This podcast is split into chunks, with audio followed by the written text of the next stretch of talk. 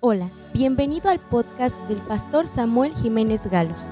Disfruta del mensaje, compártelo en tus redes sociales y deja que Dios te hable hoy.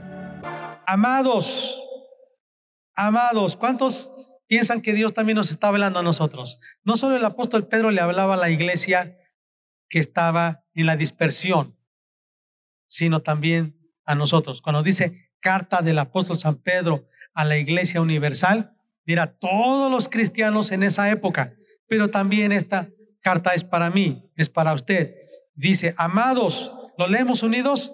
Amados, yo os ruego como a extranjeros y peregrinos que os abstengáis de los deseos carnales que batallan contra el alma. Quiero a manera de una introducción, decirles que a todos los viajeros nos pasa más o menos lo mismo. Cuando salimos de viaje y sobre todo en carretera, también puede ser en avión, cuando llegamos o, o viajamos, vamos cruzando por diferentes ciudades y vamos encontrándonos por el camino ciertos lugares atractivos. Puede ser porque venden ropa típica, porque venden algunos objetos de artesanía de barro, porque quizá encontramos que es un lugar que dice comida típica. Es un restaurante, Quizás nos hemos detenido porque venden frutas de la región, que quizá de donde nosotros somos no hay o son caras. Y vamos viendo que a la orilla del camino ponen puestos de fresa, de coco, de piña, venden dulces, venden, ah, por ejemplo, he visto que cuando vamos hacia Puebla, en la caseta de Amozoc, ahí hay muchos vendedores y venden camotes poblanos, pero también hasta he visto que venden perros, perritos pequeños. Y otros van vendiendo otras cosas. Así que hay personas que se preparan para el viaje. Entonces llevan dinero, no solo para ir al baño, porque hay que poner una monedita para tener acceso a los baños, sino que también en el camino el niño o la niña le dice a su papá, a su mamá, mamá, tengo sed. Y algunas veces, pues, dicen los papás, vamos a esperar hasta llegar a la siguiente parada. Ya llegamos, cerca está un lugar donde venden agua. Vamos a pararnos porque enseguida de la caseta hay una tienda cooperativa y ahí vamos a conseguir algo para tomar. Algunos dicen, pues quiero ir, pero se me antoja algo. Y van y compran algunas frituras, compran algo de galletas, quizá un sándwich, quizá algo que se les antojó. Y siguen su camino. Y algunos ya están preparados para eso. Otros, muy sabiamente, hacen como los padres prudentes que dicen, no te preocupes, hijo, tienes sed, aquí traíamos agua. Tenemos en un garrafón o en un botellín o aquí tenemos agua para ti. Mamá, tengo hambre, no se preocupen, aquí traje unos sándwiches para ustedes. Mamá, que fíjense que quisiera yo unos camotes. Bueno, por ahora no vamos a comer. Mamá, ese perro nos gusta, ¿lo podemos comprar? No, por ahora no. ¿Sí me entiende? Vamos por el camino. Y algunos dicen, mamá, pero ¿por qué no me compras esto? Papá, ¿por qué no me compras aquello? Si tú tienes dinero. No, es que no vamos a comprar ahora. Vamos a llegar hasta, hasta la casa o tal vez a la familia que visitamos y ahí nos esperan para comer. Nos esperan para recibir, nos reciben con una sabrosa comida. Así que espérense. Bueno, así como yo estoy ilustrando esto, mire, yo he analizado que la vida del creyente es así. Somos viajeros por este camino en el mundo. Somos extranjeros, somos advenedizos y por lo tanto, en el camino hacia la patria celestial, nos encontraremos con diferentes puntos de atracción. Y esos puntos de atracción van a ser los motivos de tentación si a nosotros nos gusta. Por ejemplo, a mí me gusta cuando voy a Puebla, si es posible, ir y comer semitas, las semitas poblanas. Entonces, cuando yo voy y veo que dice semitas poblanas y yo tengo ese deseo y más hambre, ¿qué creen que pasa? Estoy casi a punto de salirme del camino, de la carretera, para comer ahí. Pero gracias a Dios que tengo a mi esposa y me dice, no, no, ya casi llegamos a donde nos esperan. No te preocupes, aquí traje comida y ya sigo mi camino. Porque puede ser que mientras me detenga, pierda yo la cita, pierda yo el rumbo y me distraiga.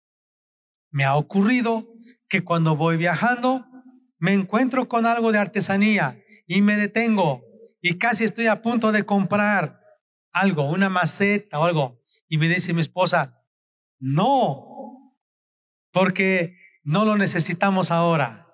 Ay, es que me gusta, pero no hay espacio en el vehículo. Seguimos nuestro viaje.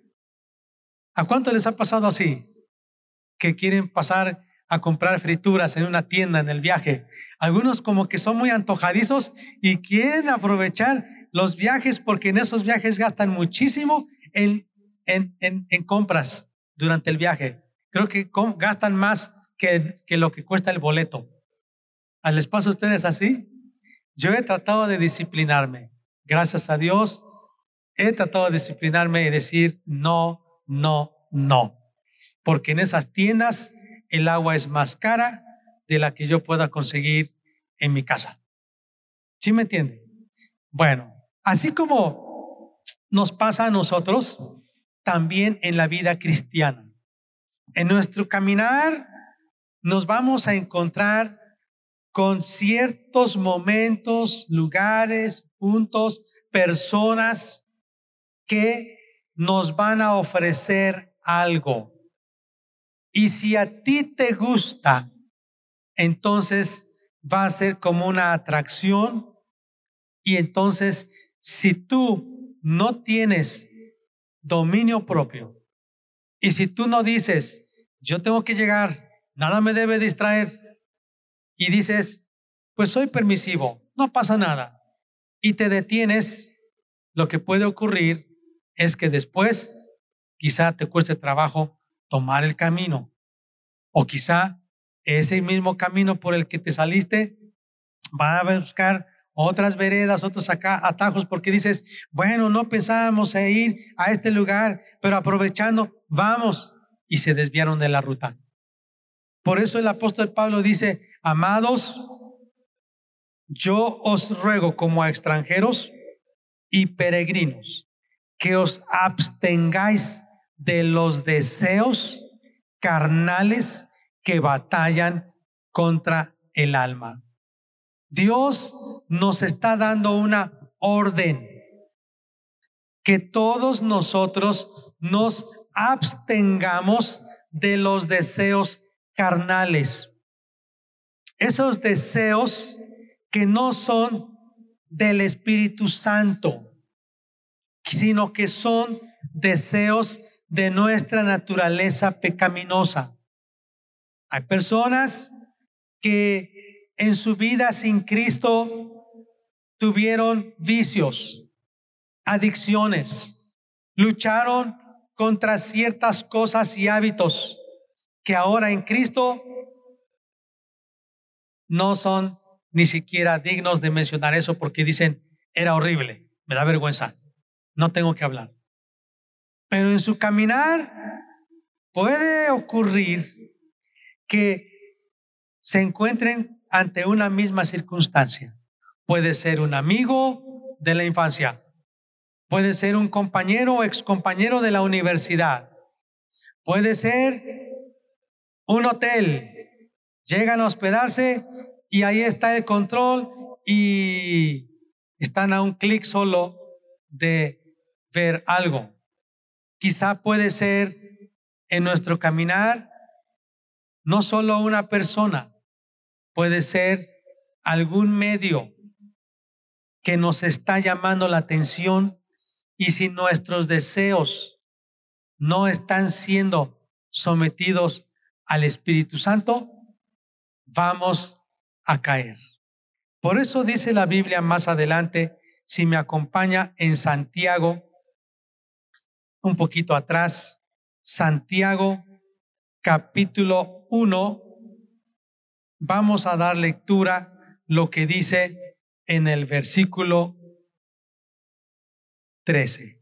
Cuando alguno es tentado, no diga que es tentado de parte de Dios, porque Dios no puede ser tentado por el mal, ni él tienta a nadie, sino que cada uno es tentado cuando de su propia concupiscencia es atraído y seducido. La palabra concupiscencia es un deseo bajo, un deseo carnal, un deseo animal, un deseo impuro, un deseo pecaminoso. Por eso, como peregrinos, mientras vamos en el camino en este mundo, nos vamos a enfrentar ante ciertas tentaciones. Y esas tentaciones pueden dominarnos cuando nuestros deseos carnales no están controlados por el Espíritu Santo. Por eso, hoy quiero hablarles, amados, del tema el campo de batalla. El campo de batalla es la mente. Y la mente se alimenta de la vista. Y como hemos visto, los ojos son puertas para nuestra vida, pero no son la única puerta. También existen el oído como una puerta. Lo que nosotros escuchamos, melodías, canciones, comentarios.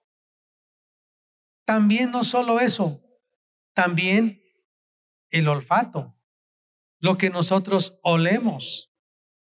Hay personas que dicen, olí cuando una persona pasó y me recordó al perfume de mi ex Ah, ¿Me entiende? También el olfato puede ser una puerta. También el tacto puede ser una puerta. Lo que nosotros tocamos. Así que los ojos son una puerta a nuestra sexualidad, aunque no es la única, porque también los oídos, las manos y la nariz son entradas a nuestra sexualidad. Muchas veces el permitir o el tocar indebidamente puede ser una entrada a nuestra sexualidad. Hay personas que solo por estar tocando ellos están pensando algo que tenga que ver con la sexualidad o el permitir ser tocados. Yo puedo decir que cuando las caricias son de una persona con una relación correcta hacia la otra persona y con una actitud correcta, él le puedo yo llamar caricias así en ese término, caricias. sanas. Un padre a su hijo dándole un toque en la espalda o abrazando a su cónyuge. Pero cuando esas caricias son de una persona que no tiene una relación correcta, es una relación indebida o son con malas intenciones, esas caricias yo puedo llamarle que son manoseos o son toques indebidos. Y hay personas que a través del toque, del contacto, están entrando a la sexualidad. Y la Biblia es muy clara respecto a la relación que existe entre la vista y la sexualidad. Por ejemplo, voy a dar lectura a Génesis capítulo 3 y van a ver la relación que existe entre los ojos y la sexualidad. Dice la Biblia, Génesis capítulo 3 y el versículo 7. Entonces fueron abiertos los ojos de ambos, Adán y Eva, y conocieron que estaban desnudos. Ojos, desnudez. Seguimos avanzando. Capítulo 39, versículo 7 de Génesis. Capítulo 39, versículo 7. Aconteció después de esto que la mujer de Potifar, amo de José, puso sus ojos en José y dijo, duerme conmigo. Lo miró y se relaciona la vista con la sexualidad. Seguimos avanzando. Job 31, versículo 1. Hice pacto con mis ojos, ¿cómo pues había yo de mirar a una virgen? Otra vez se relaciona la vista con la sexualidad. ¿Cómo había yo de mirar? Y cuando dice mirar, está diciendo con codicia, con un deseo impuro a la sexualidad. Seguimos adelante. Proverbios 6, 25. Y dice así, no codicies su hermosura en tu corazón, ni ella te prenda con sus ojos. Es una amonestación contra el adulterio.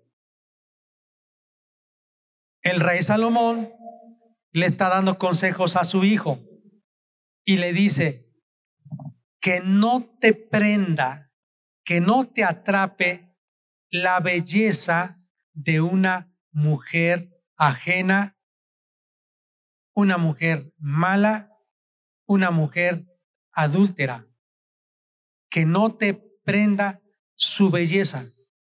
¿Es posible que las prostitutas sean bellas? Sí. ¿Hermosas? Sí. ¿Es posible que una mujer adúltera sea hermosa? Sí. Y por eso dice Salomón, que no te ate, que no te cautive la belleza de una mujer adúltera. Repito otra vez, dice, no codicies su hermosura en tu corazón, ni ella te prenda con sus ojos. La mujer adúltera, la mujer prostituta, la mujer ajena, la mujer mala, algunas veces están al acecho de un hombre. Recuerdo de un hombre que yo no sé cómo se enteró esta mujer, estaba esperando su jubilación no recuerdo si recibió como 300 mil pesos de jubilación. Y ya estaba la salida y esta mujer muy melosa, adulándolo, diciéndole que era muy guapo, que etcétera, etcétera, cuando era un abuelito ya, canoso, arrugado, todo, ya encorvado, esta mujer le está diciendo cosas hermosas, él quedó atrapado, quedó prendido por la belleza de esta mujer. Y en menos de una semana, solamente este hombre se quedó con 80 mil pesos porque le dijo, es que esto es para mis hijos. Ahorita este señor anda en la calle porque esa mujer solamente le sacó el dinero. Por eso va también la, la vista con la sexualidad. El joven cuando dice, no codicies su hermosura, codiciar la hermosura a través de la vista y la mente para tener relación con ella, de intimidad.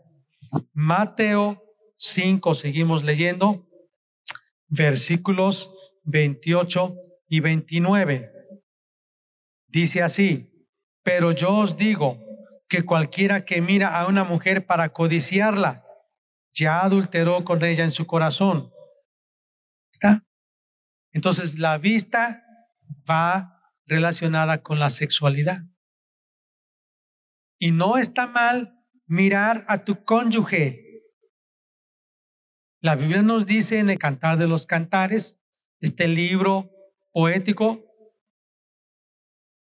cómo los amantes, esposos, están mirándose con amor erótico y están describiendo su cuerpo.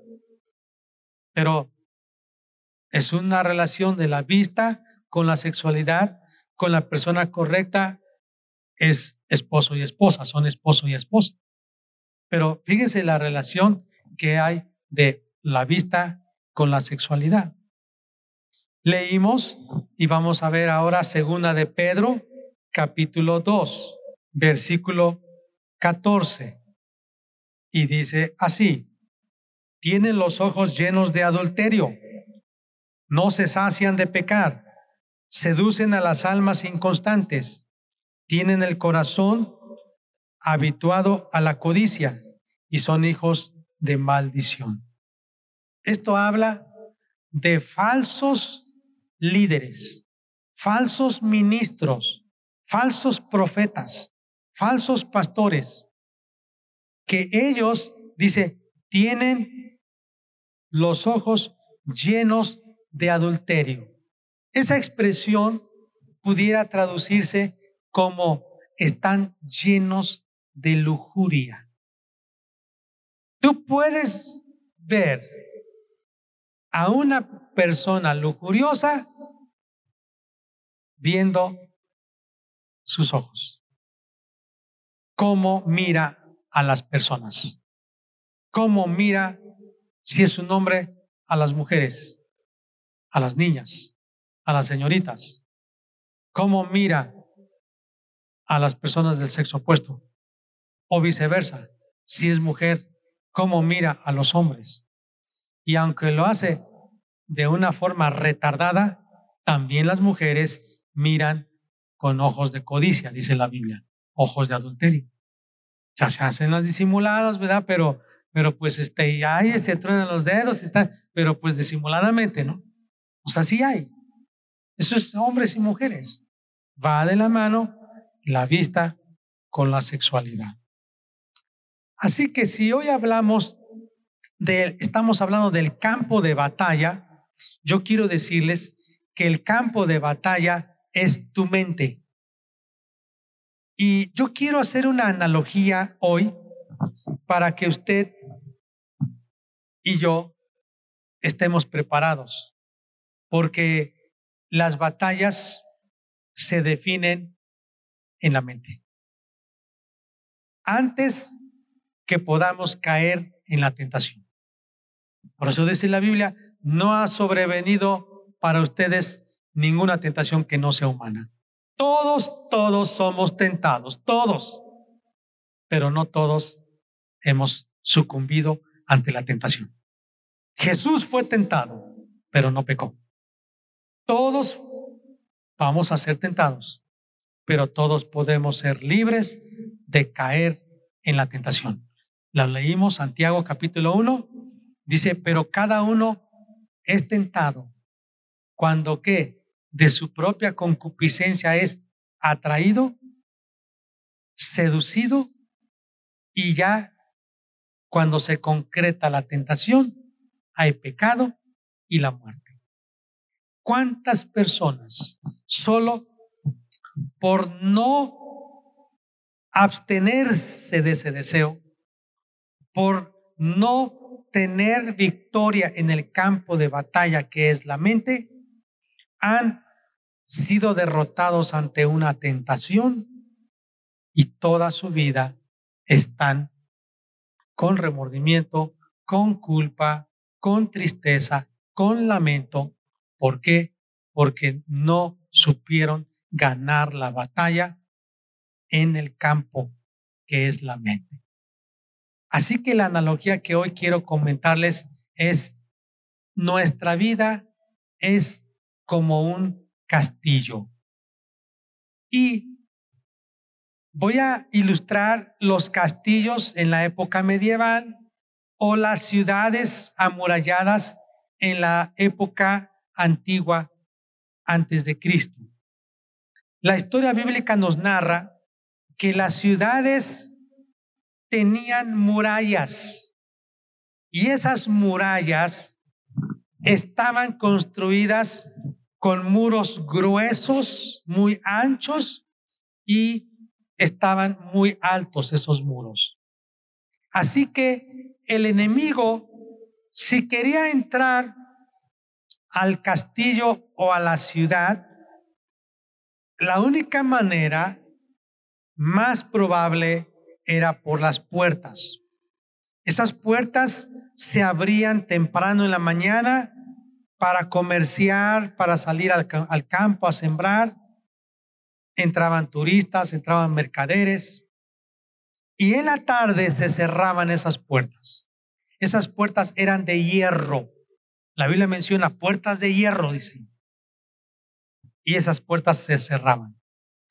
El ejército enemigo sitiaba esa, este castillo, esa ciudad alrededor y usaba arietes Arietes eran como maquinarias que tenían grandes piedras y las lanzaban con palancas, con resortes, y lanzaban esas piedras y normalmente eran contra las puertas, porque era difícil escalar. Entonces atacaban las puertas, se atacaban las puertas. Cuando los habitantes de ese castillo o de esa ciudad cerraban las puertas. Ellos estaban resguardando la ciudad detrás de los muros, detrás de las puertas y tenían torres en las esquinas.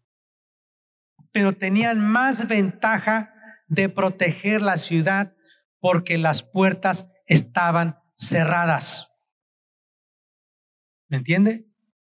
Pero ¿Qué pasaba cuando alguien entraba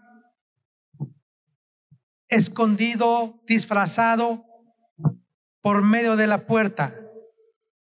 Era un peligro, porque después este hombre en la noche abriría la puerta para que el ejército enemigo entrara y peleara. Pero todavía no llegaría a matar al rey, ni a la reina, ni a los hijos de la familia real, sino que se libraría una batalla en el patio interior del castillo. En la época medieval he visto películas, he leído que alrededor del castillo del palacio se construía como un canal de agua y por más que el ejército enemigo quisiera cruzar, no podía. Pero cuando llegaba un jinete, un soldado de, esa, de ese castillo, entonces parece que bajaban, no sé si usted ha visto las imágenes, un puente colgante, ¡rum! lo bajaban, que cruzaba ese canal de agua y entonces venía cruzando ya el soldado para entrar al castillo. Amados, así como yo ilustré las puertas del palacio o del castillo más bien o de la ciudad y el patio interior, hoy quiero hablarles de esas dos cosas. Primero, les quiero hablar de las puertas y segundo, les quiero hablar del patio.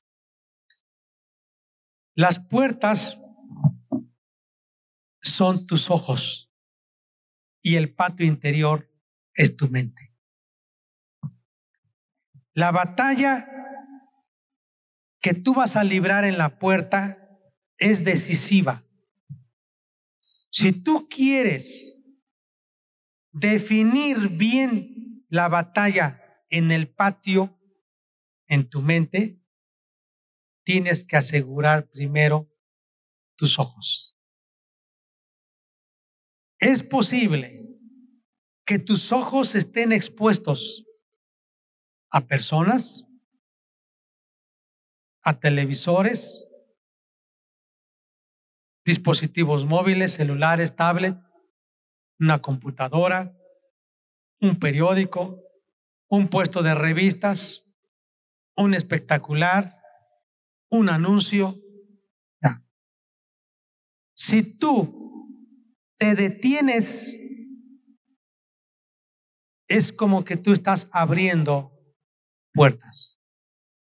Jesús dijo en San Mateo 5:28, si tu ojo es bueno, todo tu cuerpo estará bueno. Y yo quiero relacionarlo aquí con esto. Si tú filtras con tus ojos lo bueno, entonces tu castillo, tu vida estará bien. Pero si tú con tus ojos no filtras lo que ves, probablemente hay cosas que estén entrando a tu, por medio de tu vista a tu mente y que sean cosas malas. Y eso va a producir que tú tengas problemas en tu vida. Casi toda tentación sexual que llega a nuestra vida es canalizada por la puerta de los ojos. Casi toda tentación sexual que llega a nuestra vida es canalizada por la puerta de los ojos. Estamos en el cine, en el teatro, la televisión, ante una persona. ¿Y cómo dice entonces Santiago capítulo 4 versículo 1? ¿De dónde vienen las guerras y los pleitos entre vosotros? ¿No es de vuestras pasiones las cuales combaten en vuestros miembros? Los problemas que hay en el mundo, dice, las guerras, los pleitos, no vienen de vuestras pasiones. Entonces, tiene que ver la forma en que nos relacionamos con las personas, tiene que ver con nuestras pasiones. Si yo tengo pasiones desordenadas, más bien pasiones, eh, tiene que ver con deseos desordenados, Voy a tener problemas con mi mujer. Voy a tener problemas con la gente. Pleitos, envidia, codicia. ¿Me explico? Entonces, no es de vuestros de vuestras pasiones las cuales combaten en vuestros miembros. El ojo es la puerta al castillo. Es la puerta a tu vida. Y la mente y el corazón son el patio que está adentro que eres tú mismo. Como dice Génesis capítulo 6, versículo 5. Fíjese cómo se relaciona. Génesis 6, 5 dice, y vio Jehová que la maldad de los hombres era mucha en la tierra y que todo designio de los pensamientos del corazón de ellos era de continuo solamente el mal. Hoy, en la época en la que vivimos, yo me doy cuenta que ha habido un incremento tan increíble de querer cautivar nuestra vista. Los que venden productos, oh, los que nos quieren inducir a algo es a través de la vista. Y dice la Biblia que vio Jehová en la época de Noé, que continuamente, dice, dice que la maldad de los hombres era mucha y que todo designo de los pensamientos del corazón de ellos era de continuo solamente el mal. Y aquí relaciona pensamientos y corazón. Cuando tú leas en la Biblia corazón, muy probablemente se relaciona casi siempre con la mente o con el espíritu, el corazón. Entonces, los pensamientos del corazón, los pensamientos de la mente. ¿Y cómo se llega a la mente? Cuando tú permites ver, oír, algunos que son invidentes, oyen, tocan y su mente está trabajando. Es como que la torre de control es tu mente. Y esa torre de control recibe señales de un radar y tu radar es lo que ves. Y ese radar le manda señal al, torre de control. Y lo que tú ves le manda señal a tu mente y empiezas a fantasear, empiezas a dudar, empiezas a tener pensamientos indebidos, codicia, avaricia, envidia. Hay conexión. Entonces, amados, Dios nos pide que cuidemos nuestros ojos. Porque el primer frente, yo puedo decir, que podría definir la batalla real de nuestra vida es la vista. Pero ahora voy a lo siguiente, la mente. La batalla ya no en la puerta, la batalla en el patio interior. Como dice San Mateo, capítulo 5, versículo 28. Dice así. Por tanto, si tu ojo derecho te es ocasión de caer, perdón, pero yo os digo que cualquiera que mira a una mujer para codiciarla, ya adulteró con ella en su corazón. Mira empieza a fantasear, empieza a imaginar, empieza a maquinar, está codiciando. Ya está con la mente. La vista, la mente. Jeremías capítulo 17. Jeremías 17, versículo 9. Dice así, engañoso es el corazón más que todas las cosas y perverso, ¿quién lo conocerá?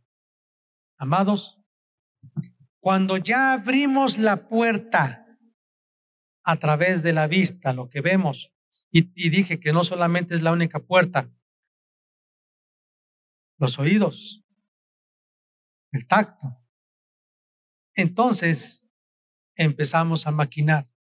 Y sabe, dice la Biblia que engañoso es el corazón del hombre, la mente. La mente es engañosa. Es terrible. Mire, le voy a dar un ejemplo. Personas que viven con una persona casada y esa persona casada maltrata, golpea, ejerce violencia psicológica sobre esa persona. Y le preguntan, oye, pero ¿por qué sigues tolerando eso?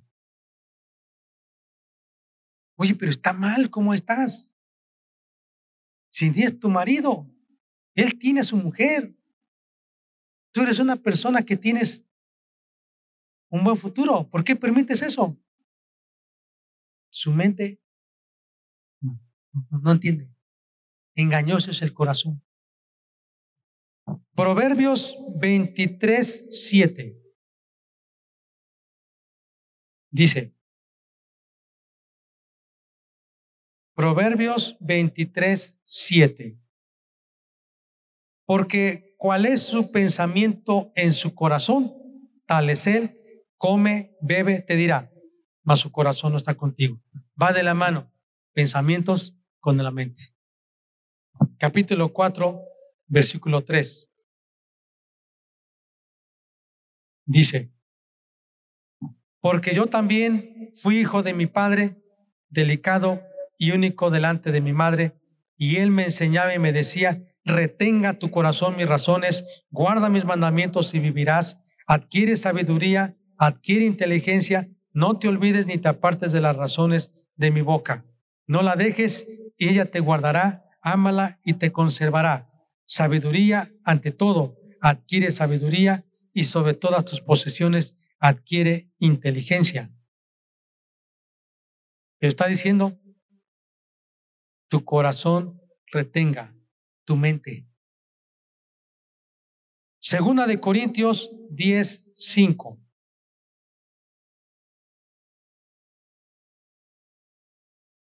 Segunda de Corintios 10, 5. Dice, derribando argumentos y toda altivez que se levanta contra el conocimiento de Dios y llevando cautivo todo pensamiento a la obediencia a Cristo Jesús.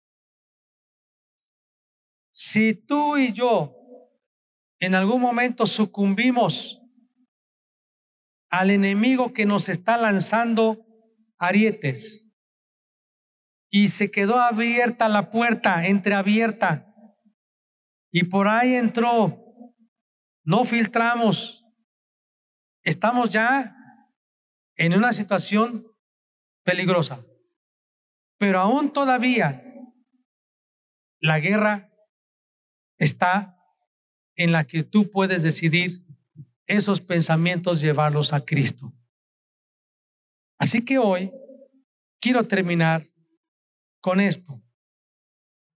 La Biblia nos dice que estamos en los últimos tiempos y este mensaje que yo les doy bien nos puede servir a todos. Niños, los que están con la computadora constantemente, celulares, que estamos expuestos ante el bombardeo de situaciones impuras, indebidas, y que eso está alimentando nuestra mente. Y quizá alguien dice, ay Dios mío, yo no sé qué hacer. Bueno, lo primero que tienes que hacer, vigilar tus puertas. ¿Qué está entrando por tu vista? ¿Qué está entrando por tus oídos? ¿Qué estás permitiendo que entre a tu vida? Y si hay algo que está ahí y que está luchando con pensamientos, dice la Biblia, llevando cautivo todo pensamiento a la obediencia a Cristo.